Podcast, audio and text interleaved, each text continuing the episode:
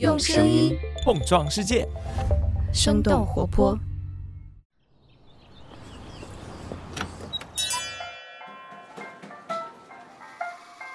您的生动早咖啡好了，请慢用。嗨，早上好呀！今天是二零二二年的十二月七号，星期三，这里是生动早咖啡，我是来自生动活泼的梦一，几条商业科技轻解读，和你打开全新的一天。节目开始前，想要问你一个严肃的问题：你觉得一家企业从出现问题到破产，需要耗费多长的时间呢？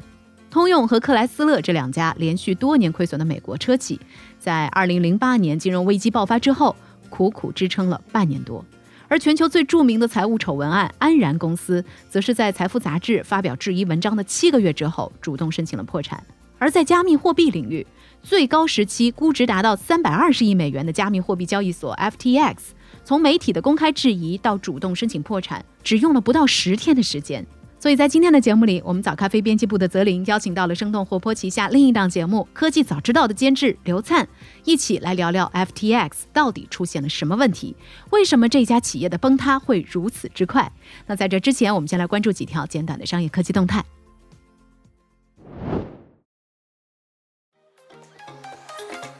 首先，我们来关注一下奈雪的最新消息。十二月五号，奈雪的茶控股有限公司发布公告，表示已经签署了对乐乐茶主体公司上海茶田餐饮管理有限公司的投资协议。公告显示，奈雪这一次的投资金额是五点二五亿元，这也就意味着奈雪将持有乐乐茶将近百分之四十四的股权，成为乐乐茶的第一大股东。未来两个品牌将会保持独立运营。奈雪方面表示，这次投资将会有助于降低奈雪未来的门店拓展、运营等方面的成本。在乐乐茶之前，奈雪已经在今年投资了茶乙己、怪物困了等等多个项目。不过和之前的投资不同，乐乐茶和奈雪同属于新式茶饮，而且都是头部品牌，属于强强联合。根据三十六氪的分析，乐乐茶未来将会进一步的优化自己的数字化系统以及门店模型，并且在深耕华东市场的同时，向华中和华北区域扩张。在新茶饮品牌们动作频频的同时，咖啡品牌瑞幸也有了新消息。十二月五号，瑞幸咖啡在他们的微信公众号正式宣布，将会启动新一轮合作伙伴的招募。这一轮招募的城市覆盖九省四十一个市，以三四线城市为主，其中河南、山东、山西和东三省是重点。公开资料显示，瑞幸的上一轮合作伙伴招募是在去年一月份开始的。不过，到了同年八月的时候，多名加盟店主表示，瑞幸已经不再面向新人开放加盟，而是主推老加盟商拓店，并且多数点位的开店量已经饱和。根据三十六氪的报道，瑞幸咖啡董事长郭景一之前在沟通会上指出，瑞幸认为，无论是一二线还是一线城市。能够达到瑞幸选址要求的位置仍然有很多，市场空间远远没有达到饱和。未来的瑞幸将会不断的提高门店覆盖密度，继续保持有强大竞争力的开店节奏。最后，我们来看看一拖再拖的苹果 MR 头显设备。根据苹果分析师郭明基的最新预测，由于软件相关问题，苹果 MR 头显的发布可能会推迟到明年下半年，而并不是此前预期的2023年的二季度。郭明基在推特上表示，考虑到产品本身的推迟发布，苹果 MR 头显的出货量预计将会低于五十万台，比市场共识的八十到一百二十万台要减少大半。由于头显类的产品是光学产业下一个关键驱动力，因此苹果 MR 头显出货时间延期将有可能影响市场热度。根据彭博社的报道，系统一向是苹果的优势所在，但是也成为了其他软硬件与之适配的拦路虎，无法兼容，可能也是苹果 MR 头显软件层面的问题之一。另外，近期苹果还悄悄给自家的操作系统改了名字。根据苹果长期观察者 Mark Gurman 的介绍，在过去七年的研发历程当中，苹果都将头显的操作系统命名为 Reality OS 或者是 ROS，但是最近这个操作系统的名称又重新定为 XROS。哥们认为，这次改名除了让操作系统称呼起来更加方便以外，也更加直观地表达了苹果以混合现实为核心场景的理念。那以上就是值得你关注的几条商业科技动态，别走开。我们在一条小小的早咖啡动态之后，我们的监制泽林和科技早知道的刘灿将会和你一起来了解一下，从媒体质疑到宣布破产只用了十天时间的加密货币交易所 FTX 到底发生了什么。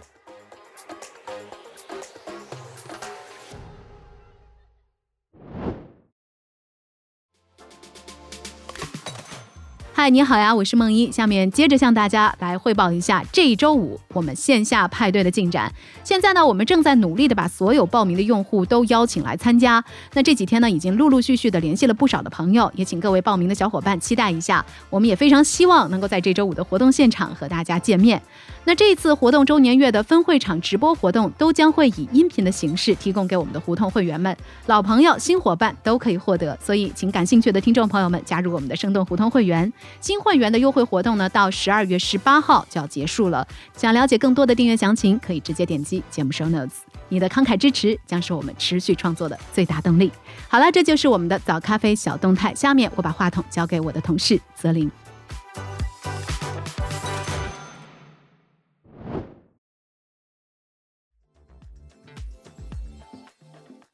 欢迎来到今天的轻解读，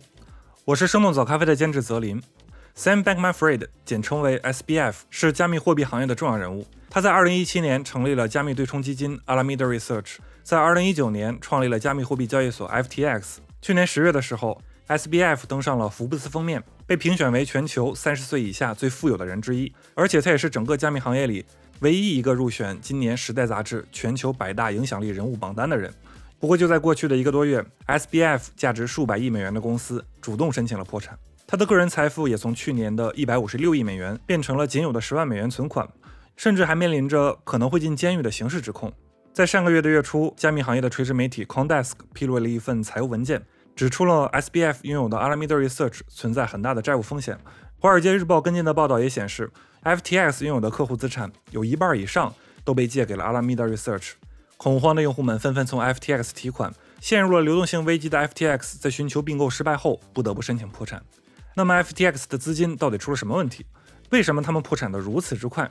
为了回答这些问题，我们找到了科技早知道的节目监制刘灿。科技早知道一直在关注 Web 三和加密领域，也对之前 Luna 暴雷和这次的 FTX 破产进行过深入的解读。接下来是我和刘灿对谈的部分内容。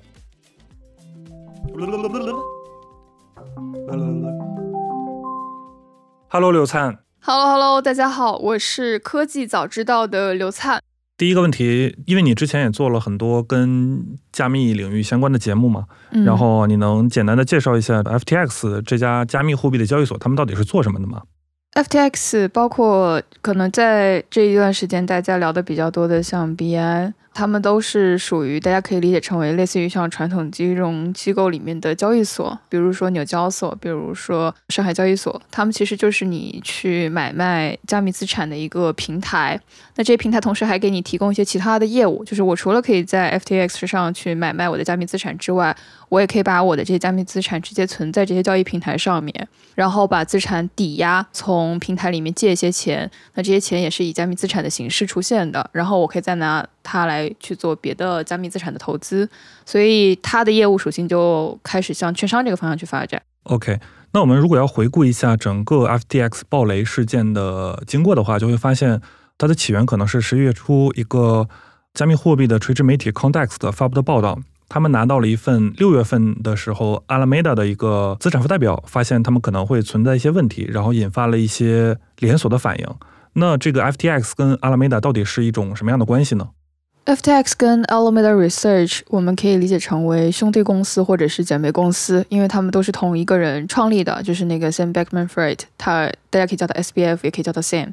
SBF 它其实是 Alameda Research 的单一大股东，因为根据法院。他们最近进行这个破产保护程序的走这个流程的过程当中，破产文件是显示说他应该有 Alameda Research 百分之九十的股份，然后另外剩下的百分之十的 Alameda Research 的股份也是由 FTX 的另外一个联合创始人所拥有的。所以从外界的考量角度来说，其实他们就是一套班子，两家公司。对于 Sam 本人来说，他自己一直在对外的一个解释的口径就是这两家公司是两个独立的主体。嗯，不过我也看到有一些媒体报道说是。这两家公司之间存在着互相拆借资金的这样的一个行为，像《金融时报》就曾经报道过，在二一年的时候，FTX 有一部分亏损，就是向 Alameda 借的钱。这一次可能是这个 Alameda 向 FTX 之间借的钱，所以可能和 Sam 本人的表述也有一些不太一样的地方，对吧？对，其实二一年他们这种资金往来还挺多的。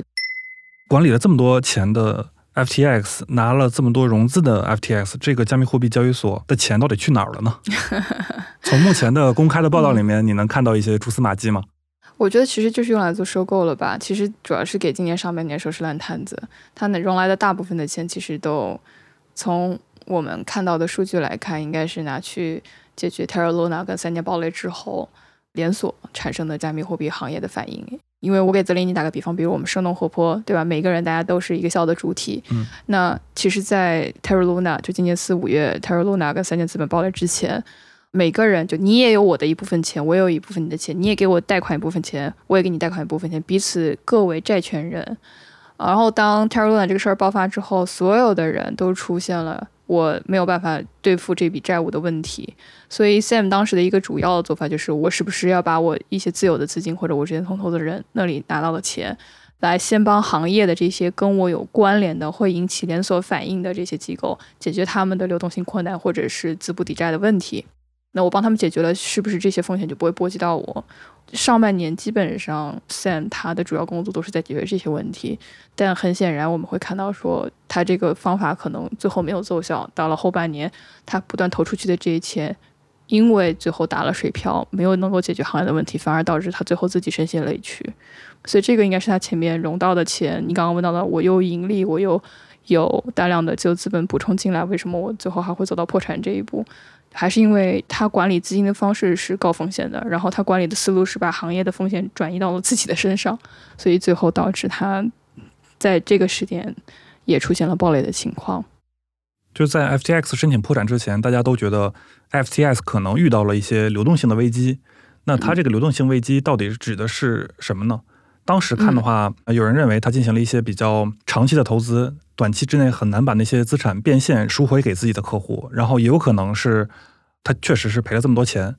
然后从目前的一个进度来看的话，看来可能是第二种的可能性比较高了。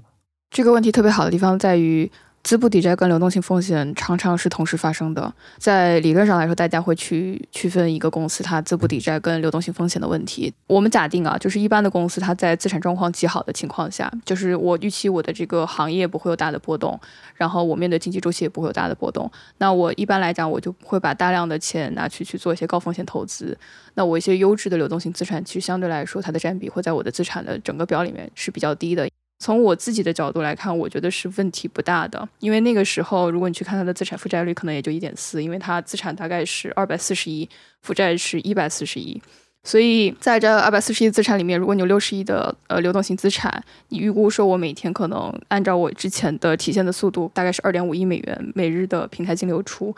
你未来差不多二十四天、二十五天，将近一个月的时间，其实每天都有用户提现，我都是可以去用这部分资金满足提现需求的。那平台根本就不用担心挤兑的问题。但是在就是 Sam 跟 CD 打口水仗之后，这个 FTX 平台的流出的资金速度远远超过他想象，就是一下子从二点五亿在一天之内飙升到五十亿，就这个速度，用 Sam 后面他接受采访的。原话来说，就是他压根儿就没有想过这种事情会发生，所以因为他没有想象过一天流出去五十亿美元的这种情况，他也就没有办法去想象说，我六十亿的流动性资产会在一天之内下降到十亿。而按照传统的金融领域的这种流动性风险的考量指标，比如说流动性覆盖率。它的这个资金可能几个小时之内流动性就清零了，就枯竭了，所以这个是他后来紧急宣布说我要暂停所有用户提现的问题，因为他对用户的恐慌和踩踏出逃的预期是完全不足的。嗯，但是他资产负债表上面有大量的加密资产，在这个事情的发生的同时出现了价格暴跌，最后导致他左边的这个资产的这一部分的总额跟他的右边的负债。不成比，然后出现了你说的资不抵债的情况，这才是他进入破产的根本原因。对，所以我会认为说，这个一开始就你肯定是可以去说他的资产质量有问题的，在这个事儿之前，但实际上引起他整个公司迅速垮台的，还是他应对流动性风险的这种预期的不足所导致的。就如果他当时不是因为流动性的资产缺口这么大，其实倒未必说他资不抵债或者他自然质量差这个问题会这么快暴露出来。如果说把 FTX 比喻成一个银行的话，那对于储户的角度来说的话，我如果正常取钱，FTX 每天还是有足够的加密货币或者说是现金来支付给我。但是当市场出现恐慌的话，就会出现挤兑现象，大家都跑过去取钱，结果银行的钱准备不够了。即使银行有一些贷款，它也没有办法回收。但是这里我们肯定是要提出一个另外一个质疑的：交易所的业务属性本身跟银行还是非常不一样。这里就牵涉到这个事情里面争议最大的一个部分。也是 Sam 到位目前为止没有解释过的部分，就是 FTX 是否有权替用户做主来动他在平台上的资金或者是加密资产，这个部分目前都是有争议的。因为根据大部分在这场损失里遭受了巨额亏损的用户来说，他们是完全不知道他们的资金可以被 FTX 平台所使用。而我听了十一月三号 Sam 跟纽约时报的那场采访，就我从他的表述。感受到的是，他认为他们在条款上是做了一些设计的，这些设计是给 FTX 使用用户资金提供了一个很合理的理由，就是法律上是允许他这样做的。我觉得，如果随着事情的发展下去，法院他会有个调查结果出来，我们可以关注一下。但你刚刚提到这个问题，就是我想去跟大家聊清楚的。对于一个加密交易平台来说，它虽然啊你是把钱托管在他那里，但实际上他去处理你钱的过程是这样的一个流程，就是他会把你托管在平台上的钱的一小部分放进热钱包里面。那这个热钱包就是类似于你刚刚比对的，有点像银行那个柜台，然后我可以随时随地的去从银行这柜台拿钱或者是存钱。但是剩下大部分的加密资产它是会放进冷钱包里面的。换句话说，这个冷钱包类似于像银行的金库，就是当我的钱存进金库里面的时候。没有我用户的许可，或者是没有我调动的需求，它是不能够替我把钱从冷钱包里面拿出来的。就是它并不是从冷钱包里提款，然后放到它的热钱包，而是从 Alameda Research 啊，或者是币安啊、Circle 这些做市商，呃，流入了大量的钱流到它的热钱包里面。这个是后来引起大家怀疑的一个非常重要的点，就是如果你是把用户的资金百分之百放在你自己的冷钱包里面，或者是平台上面。理论上来说，你只是需要从冷钱包去转移钱到热钱包而已。但为什么这些钱不是从冷钱包转移到热钱包，而是从别的口 转移到 热钱包里面呢？那是不是说明这些冷钱包里面压根儿就没有放进用户的钱，或者放的根本不够？那用户甚至都不知道这个事情，这样做是不是违规的？是不是违法的？所以这个情况，我觉得是这个事儿很大的一个争议。我们刚刚也讲了，就是整个 FTX 它的业务属性逻辑里面。它只是作为一个资金的囤托管而已，它不存在说我会像银行一样，因为我用我的这个借贷业务去支撑我的存款业务，所以我会有个高杠杆，我会天然的会出现我们刚刚前面所说的资不抵债的问题。就逻辑上来说，你作为一个交易所，你是不应该出现资不抵债的问题的，但是它存在了这样的问题，所以这个也是大家后来去争议它整个业务的模式是不对的地方，就是它不应该去动那些用户的钱，对吗？我看他的服务条款，从我阅读的感受来说，他是不应该动用的。但我非常肯定，他在《纽约时报》的采访里是说，在一些特殊的条件下面，他可以替用户去决定这些资金如何使用，这些加密资产如何使用。这个我觉得是需要后面看法院调查的结果是什么。嗯，好的，谢谢刘灿。以上就是我和刘灿对谈的部分内容。FTX 的故事还没有结束，随着法律程序的进行，未来也会有越来越多的信息展现在我们面前。或许就像 Elon Musk 收购 Twitter 的并购案一样，只有当所有的事实都水落石出的时候，我们才能够理解今天看到的这些乱象。那么聊到这儿，也想问问你，你对加密货币有什么看法吗？你觉得 FTX 是庞氏骗局吗？欢迎你在评论区跟我们一起聊聊。以上呢就是今天生动早咖啡的全部内容，我们周五的早上再见吧。这就是今天为你准备的生动早咖啡，希望能给你带来一整天的能量。如果你喜欢我们的节目，欢迎你分享给更多的朋友，这会对我们非常有帮助。同时，你也可以在公众号和微博搜索“生动活泼”，“声”是声音的“声”，这样就可以了解更多与我们节目相关的信息啦。生动早咖啡，期待与你下次再见。